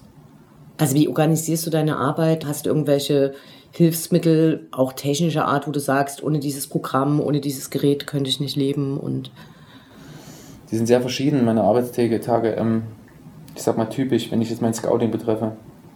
Meistens mm, E-Mails erstmal früh, Telefonate, erstmal Verstand bringen, was der Tag Neues gebracht hat auch. Das ist natürlich gerade in Transferphasen wichtig, ähm, wer wechselt wohin ist meistens hinterher ähm, äh, am, am, Austausch mit den Beratern oder den Spielern, die du gerne holen willst. Ist ja auch so, wenn wir einen Spieler holen, sind meistens zehn dahinter gewesen, Optionen, die wir geprüft haben irgendwie. Das heißt, du hast relativ viel und das mal elf Positionen, bist schon gefühlt bei 111, äh, 110 Spielern, mit denen du halt sprichst. Ist mal übertrieben gesagt, aber so übertrieben ist es nicht. Und Meistens ist es dann so, dass wir natürlich sehr, sehr viel uns austauschen, der Ralf und ich, über unseren Kader. Wir versuchen da echt viel zu analysieren, auch mit dem Trainer. Man kommt hierher und redet erstmal. Man guckt sich natürlich auch in solchen Phasen wie jetzt das Training an, guckt, wie die Jungs ähm, ähm, sich entwickeln, performen, bringen die schon das. Ähm, wo muss man gegebenenfalls nochmal nachlegen, ähm, wo entwickeln sich Baustellen. Ähm, dann habe ich meistens irgendwelche Showfix mit ähm, unseren Scouts, mit unserem Daten. Ah, ich habe einen vergessen, Entschuldigung, ich habe einen Datenanalyst, den Paul. Ähm, fast wichtigster Mann, ehrlich gesagt. Ähm, mit dem ich wöchentlich dann mich austausche. Der Nick ist einmal die Woche hier, dann habe ich einmal einen Showfix mit unserem äh, Schweden-Scout, ähm, dann habe ich nochmal einen Showfix mit unserem Japan-Scout. Also der Schweden-Scout ist für Skandinavien, Norwegen, Dänemark, Schweden zuständig, der Assad. Ähm, und dass ich jede Woche mit jedem einmal mindestens mich eine Stunde oder länger zusammensetze, mit dem, mit dem Pascal aus dem Süden. dann guckt man sich selber nochmal die, die Spiele an, die man entweder jetzt nicht live sehen konnte, aber nochmal im Video sehen will, oder man pflegt seine Daten in die Datenbank von uns ein ähm, vom Wochenende und so ist so eine Woche unglaublich schnell rum. Oder man führt für Transferverhandlungen mit einem Spieler oder man sitzt im Transfer, äh, in Vertragsgesprächen dann mit unserem Koordinator Sport, wenn wir sagen, welche Klauseln müssen da wie rein. Oder man sitzt in Reflexionsgesprächen mit unseren eigenen Spielern. Ähm, auch mal unangenehme Gespräche, wenn man sich trennen muss oder so. Also Jugendspieler und so weiter. Also der Tag ist echt schnell gefüllt, leider oft viel zu wenig. Ja. ja. Du machst jetzt noch was äh, obendrauf und zwar seit Oktober letzten Jahres nimmst du an dem 18-monatigen Programm Management im Profifußball, einem Zertifizierungskurs teil. Du hast vorhin schon kurz gesagt, du machst gern Scheine, okay. Aber worum geht es bei dem Programm und äh, wie, wie beeinflusst es deine Arbeit? Also was bringt es für deine Arbeit? Also im Ende ist es ähm, ein 18-monatiges ähm, Managementstudium im Fußball, so wie es ja auch der Name sagt, direkt bezogen auf den Profifußball und was muss ein Sportdirektor oder Geschäftsführer Sport dann in dem Fall leisten können. Ähm, wurde mir ehrlich gesagt vom Verein so ein bisschen nahegelegt, das zu machen, weil dort bei dem Programm eigentlich nur Leute nach, äh, na, na, teilnehmen sollen, die direkt vom Verein empfohlen werden als die zukünftige Führungskraft. Und für mich war das ehrlich gesagt schön, dass der Verein das will. Das war irgendwann und hat war dann auch so ein Bewerbungsprozess mit Motivationsschreiben von meiner Seite, aber auch Empfehlungsschreiben vom Verein und ähm, mit Bewerbung und so weiter. Also es war cool, wurde dann auch genommen. Ich glaube 13, nee, wie viel sind wir? 14 Leute von, ich glaube, 56 Vereinen, die sich da bewerben können. Und das ist schon schön. Du hast verschiedene Themen, die, mit denen sich ein Sportdirektor quasi konfrontiert sieht, über Marketing, über Ticketing, über Vermarktung, über Controlling, über Kaderplanung, über Scouting, über Spielphilosophie. Also gerade diese sportlichen Themen vorangestellt, ähm, die machen mir wirklich Spaß. Entwicklung der Spielphilosophie, Trainerprozesse, ähm, Trainergespräche, Führungsqualitäten, also alles das, was, was eben ein Sportdirektor in, irgendeiner, in seiner Toolbox haben müsste. Und das gibt es verschiedene Module. Ich würde sagen, ich glaube sechs, sechs Module mit Unterschied, äh, mit Unter, Untermodulen. Und wir haben meines Wissens zehn Präsenzphasen, zehn oder elf Präsenzphasen, wo dann eben die Module abgehandelt werden, zum Beispiel Fußballphilosophie. Und da wird eben viel über Modelle und Theorie gesprochen. Da sind Gäste da. Du musst Aufgaben erfüllen. Du musst im Vorfeld Online-Aufgaben erfüllen, zum Beispiel eine Fußballphilosophie ähm, erstellen oder ein Video.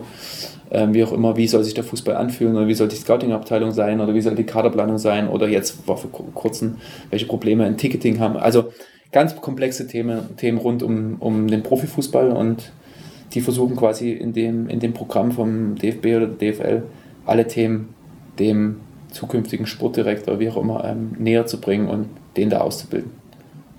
Lass uns auf die neue Saison noch kurz schauen. Es gab einige Spieler, die verpflichtet wurden, bevor die neue Trainerpersonalie bekannt gegeben wurde. Da wäre so die Frage, das ist ja eigentlich nicht üblich, Spieler zu verpflichten, bevor der Trainer da ist. Oder also waren die Spieler euch so wichtig oder stand es einfach schon länger im Raum, dass gesagt wurde, wir wollen die unbedingt, unabhängig von, vom zukünftigen Trainer? Ja, also beides.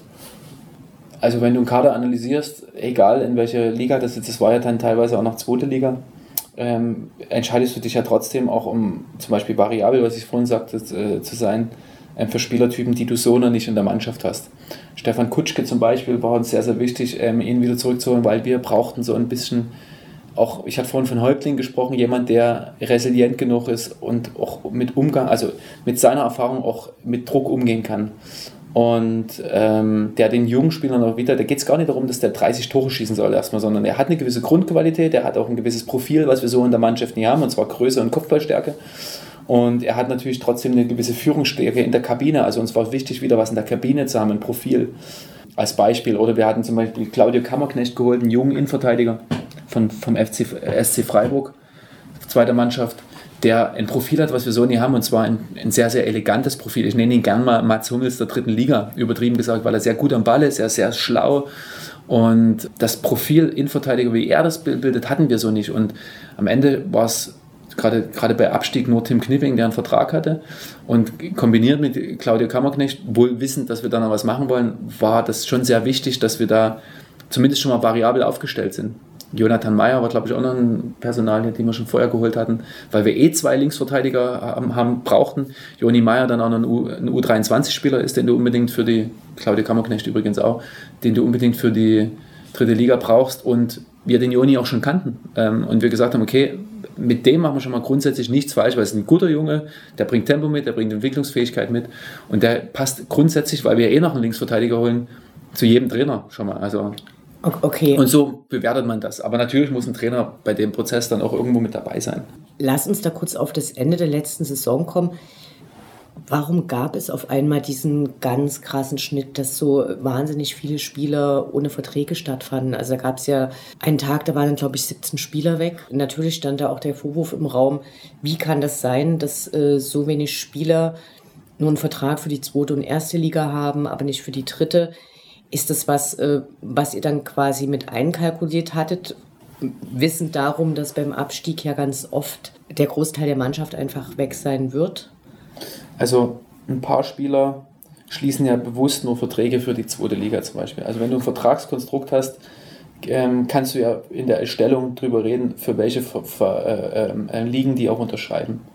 Und die in dem, in dem Fall, als sie ihren Vertrag unterschrieben haben, haben die Spieler sich ja bewusst gegen die dritte Liga, in dem Fall auch für den Worst Case und in dem Fall jetzt mal ganz krass ausgedruckt, auch gegen Dynamo Dresden entschieden.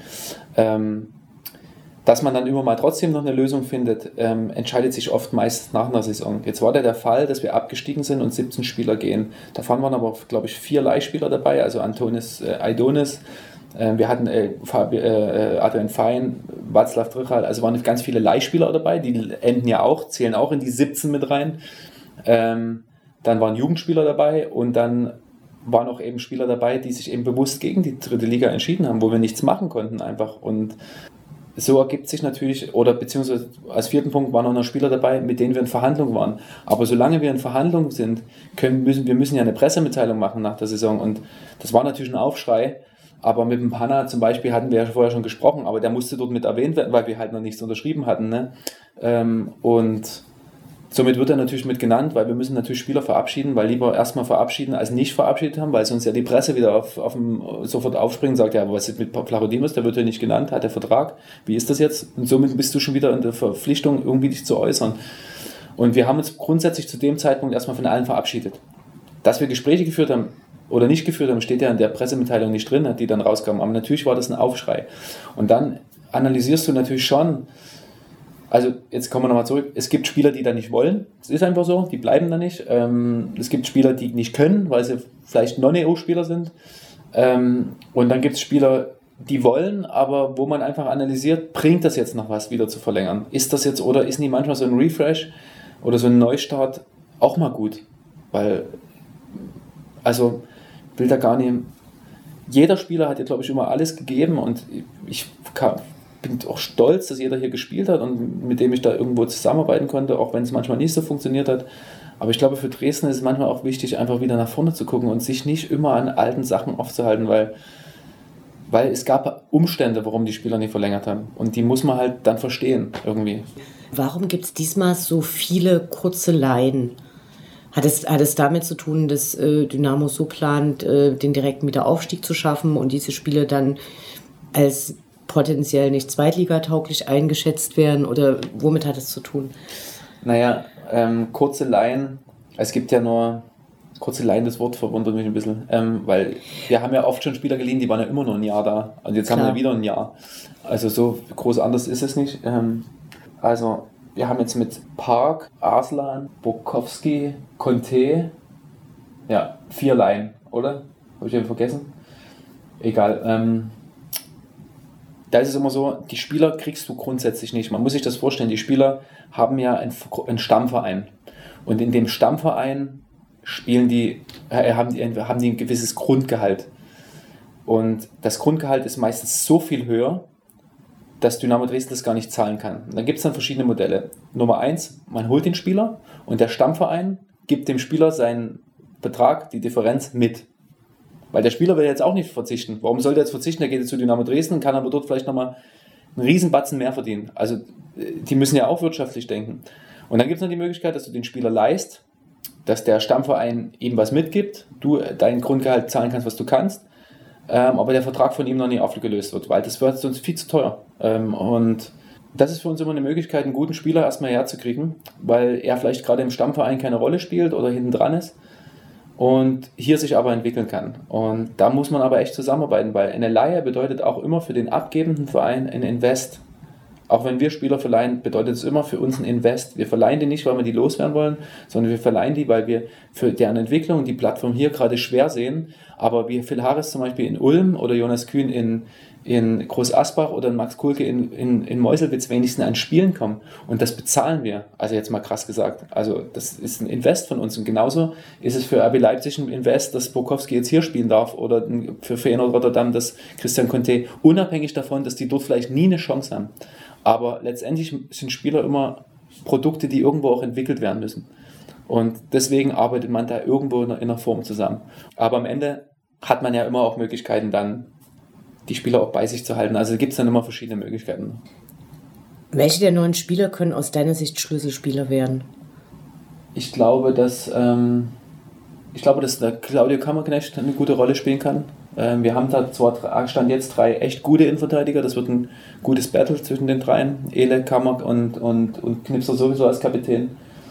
Ich glaube auch, dass wir zwei gute Linksverteidiger haben, mit Joni und Park. Das wird ein super interessantes ähm, Duell. Ähm, jeder mit seinen Stärken, da bin ich sehr gespannt. Ähm, ich glaube, dass es ein mit Arslan sehr gut tun wird, mit seiner Erfahrung, auf seine Art und Weise, wie er auch Tore machen kann. Er kann ein Schlüssel werden und dann bin ich mal gespannt. Das ist noch ein bisschen offen. Die haben ein riesen Potenzial, Dennis Bukowski und Christian Conte, Conte zum Beispiel. Ähm, aber sie sind eben auch noch junge Spieler, aber die haben natürlich ein, Fähigkeiten, die in der Liga richtig zum Tragen kommen können. Aber aufgrund der fehlenden Erfahrung muss man da einfach mal schauen. Aber ich glaube, die anderen drei, die die Liga auch schon gespielt haben, ich glaube auch, dass einer unserer beiden Torhüter, Sven Müller oder äh, Stefan Triljatscha, je nachdem, wer sich am Ende durchsetzt, eine gute Rolle spielen wird. Also ich glaube, es sind einfach gute Jungs. Ja. Scherber, sehr spannender Junge, leider verletzt jetzt gewesen, Scherbakowski. Lass uns kurz über die Verletzungen sprechen. Also wir haben äh, Luca Hermann, Seo Ömischen, die jetzt alle verletzt sind und die aber in Testspielen eine gute Figur gemacht hatten. Gibt es da einen Plan B? Müssen da noch Leute verpflichtet werden oder wartet man jetzt in ihre Verletzungen ab, bis die wieder gesund werden?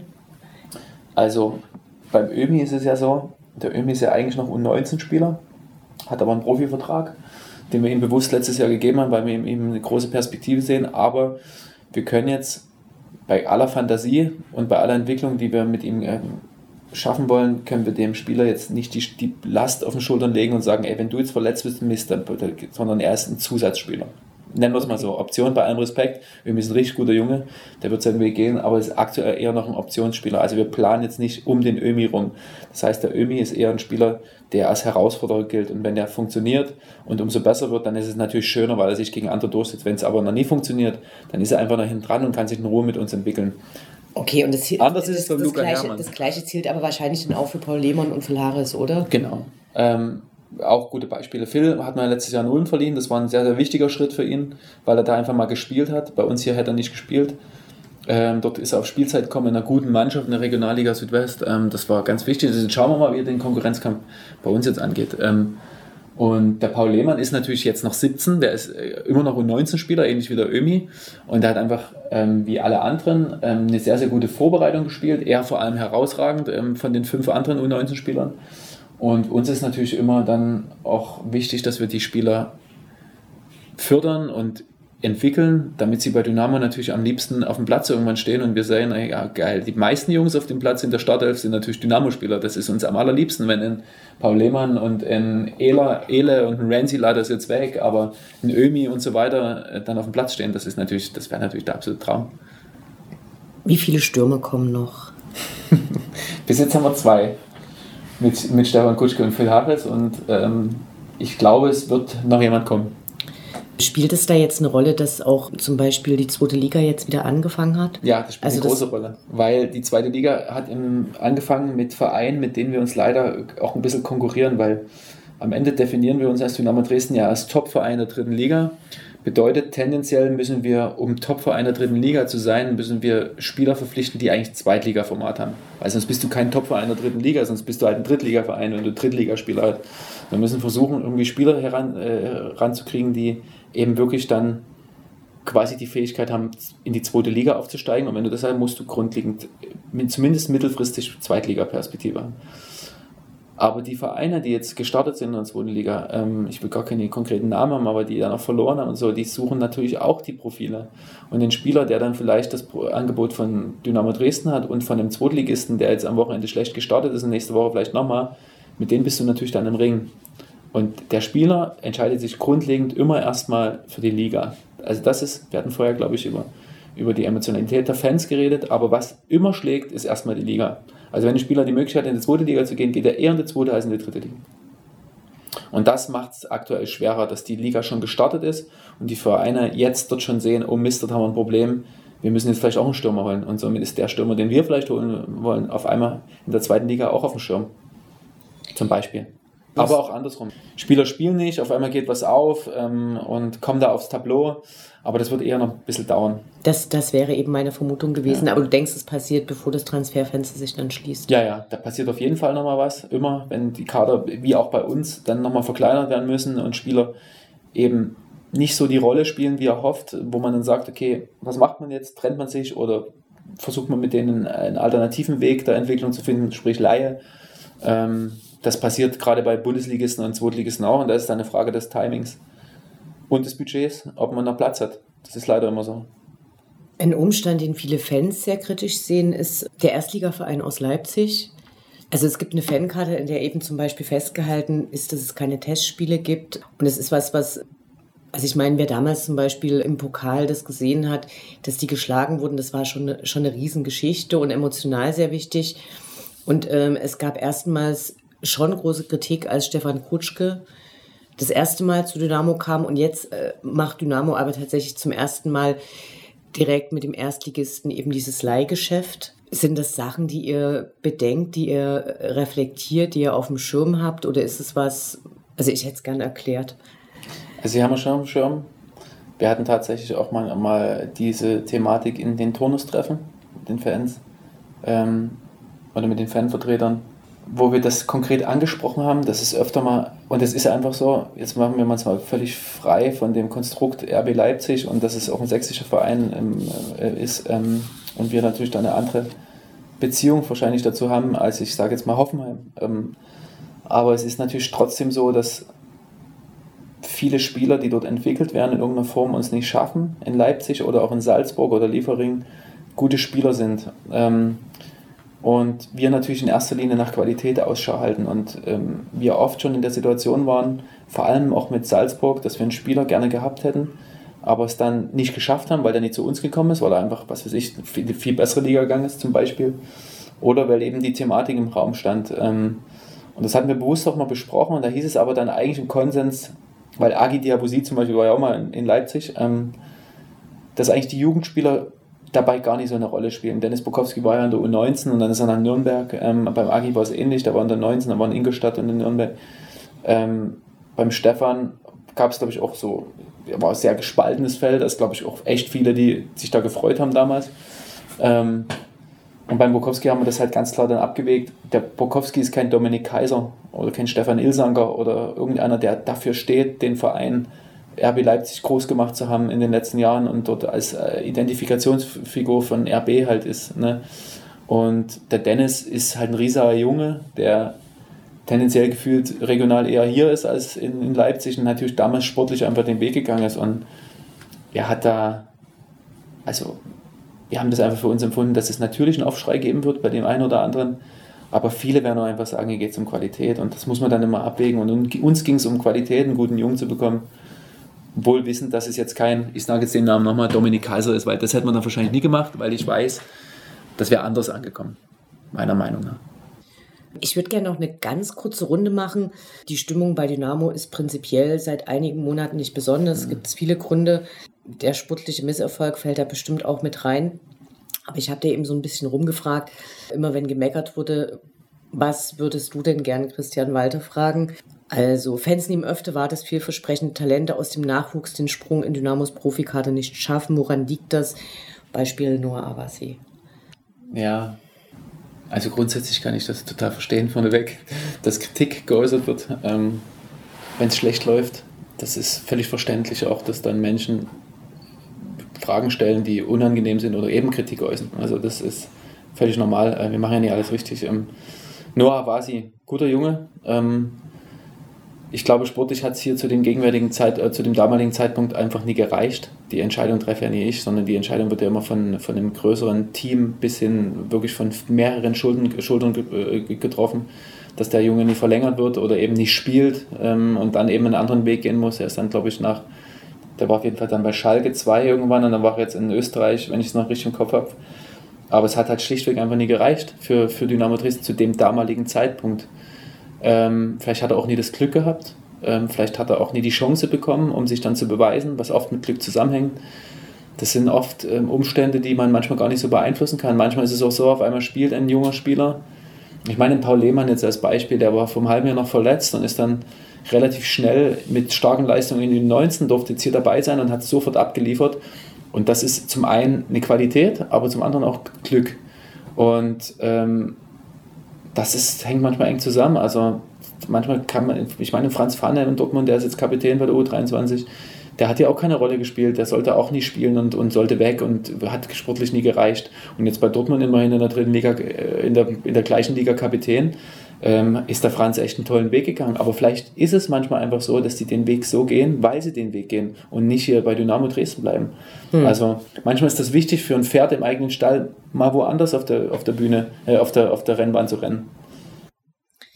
War im Nachhinein die Entscheidung, Marco Hartmann keinen neuen Vertrag zu geben, ein Fehler, nachdem gleich zu Beginn der letzten Saison mehrere Führungsspieler schwere Verletzungen hatten? Ja, im Nachhinein ist halt alles immer super einfach. Im Nachhinein ist es, im Nachhinein können wir immer sagen, ja, das hätte man anders machen müssen. Aber für den Moment ist es so, du stehst als Verein da und hast einen Spieler, einen extrem verdienten Spieler wie ein Hardy, wo es eigentlich gar keine Frage gibt, den nochmal zu verlängern in irgendeiner Form, ähm, aber der halt unglaublich viel verletzt war. Immer wieder verletzt. Der Hardy war ja dran, dann wieder verletzt. Was ich mit dem Hardy auch saß oder wir und er Tränen in den Augen hatte, weil er wieder mal verletzt war und sich wieder mit in der Reha irgendwie zurückkämpfen musste, weil das Wadenbeinköpfchen beschädigt war oder irgendein Muskel gerissen oder irgendwas, war immer irgendwas und ich glaube, dass du dann irgendwann als Verein, nachdem die Diskussion schon ein Jahr davor war, machen wir das jetzt oder nie, und er dann wieder verletzt war, der aber sehr, sehr wichtig in einer gewissen Spielphase war, und zwar da, wo wir uns in der dritten Liga dann so ein bisschen stabilisiert haben, ähm, mit den Siegen in Rostock und 60 und so weiter. Da hat er ein paar Spiele gemacht, aber dann wieder größtenteils verletzt und da war der Glaube einfach am Ende hast du ja trotzdem eine Verantwortung, auch eine budgetäre Verantwortung. Also kostet, der kostet ja trotzdem Geld. Also das darf man immer nicht vergessen. Und er hat ja auch einen Anspruch. Er unterschreibt ja nie für null und sagt, okay, wenn ich spiele, kriege ich ein bisschen was.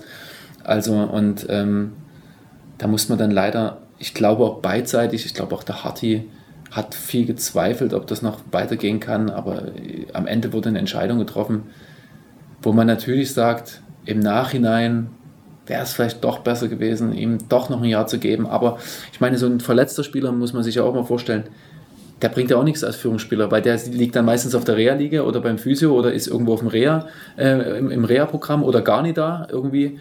Also die, das ist auch Quatsch. Also deswegen die, die Entscheidung, so leid es mir tut, weil ich ging ja auch nicht nur von mir, sondern es ist ja immer eine gemeinsame Entscheidung und ich mag Hardy unglaublich gern als Mensch und er hat dem Verein und er hätte der Mannschaft auch wieder viel gegeben, aber war, glaube ich, zu dem damaligen Zeitpunkt richtig. Im Nachhinein ist es natürlich schwierig. Da kann man aber auch genauso die Frage stellen, hätte man einen anderen Leader geholt? Ähm, hätte, hätte, ja. Hm, hm. Letzte Frage. Ich habe gelesen, dass du bevorzugt alleine zu den Auswärtsspielen fährst. Äh, wo schaust du die Spiele dann? Im Gästebereich, im VIP-Bereich des Gegners? Also das ist auch ein bisschen abhängig. Also oft fahre ich eher zu anderen Spielen, weil ich ja oft mir eher andere Mannschaften angucke, sei es jetzt eine Gegneranalyse oder eben Spieler. Und ich äh, versuche unsere Spiele immer so, zu Corona war es deutlich mehr, weil wir zu einer bestimmten Zeit ähm, dann auch nicht ins Stadion bei den anderen Gegnern konnten. Da war ich natürlich immer bei unseren dabei, aber sonst ähm, fahre ich eher zu anderen Spielen und bin gar nicht so bei unserem Spiel dabei. Einmal im Monat vielleicht im Schnitt. Und dann fahre ich alleine gerne hin, äh, äh, aus dem einfachen Grund, weil ich das meistens verbinde. Angenommen, wir spielen in Saarbrücken, dann fahre ich über Lautern und gucke mir zum Beispiel freitags nach Lautern an, dann unser Spiel am Samstag und fahre rückzu über Hessen-Kassel. Keine Ahnung, zum Beispiel. Also einfach um die Verbindung und da fährt halt keiner mit. Okay. Aber bevorzugt alleine, ich fahre jetzt nicht gerne alleine. Ist auch mal schön, weil man viel telefonieren kann und Podcasts hören. Aber ähm, nein, ist natürlich schön, wenn jemand neben ihm sitzt. Vielen Dank für die lange Zeit, die du genommen hast. Ähm, Danke dir auch. Ich wünsche dir auf jeden Fall viel Erfolg in der nächsten Zeit, damit wir alle viel Freude mit Dynamo haben. Danke. Hoffe ich. Danke dir auch.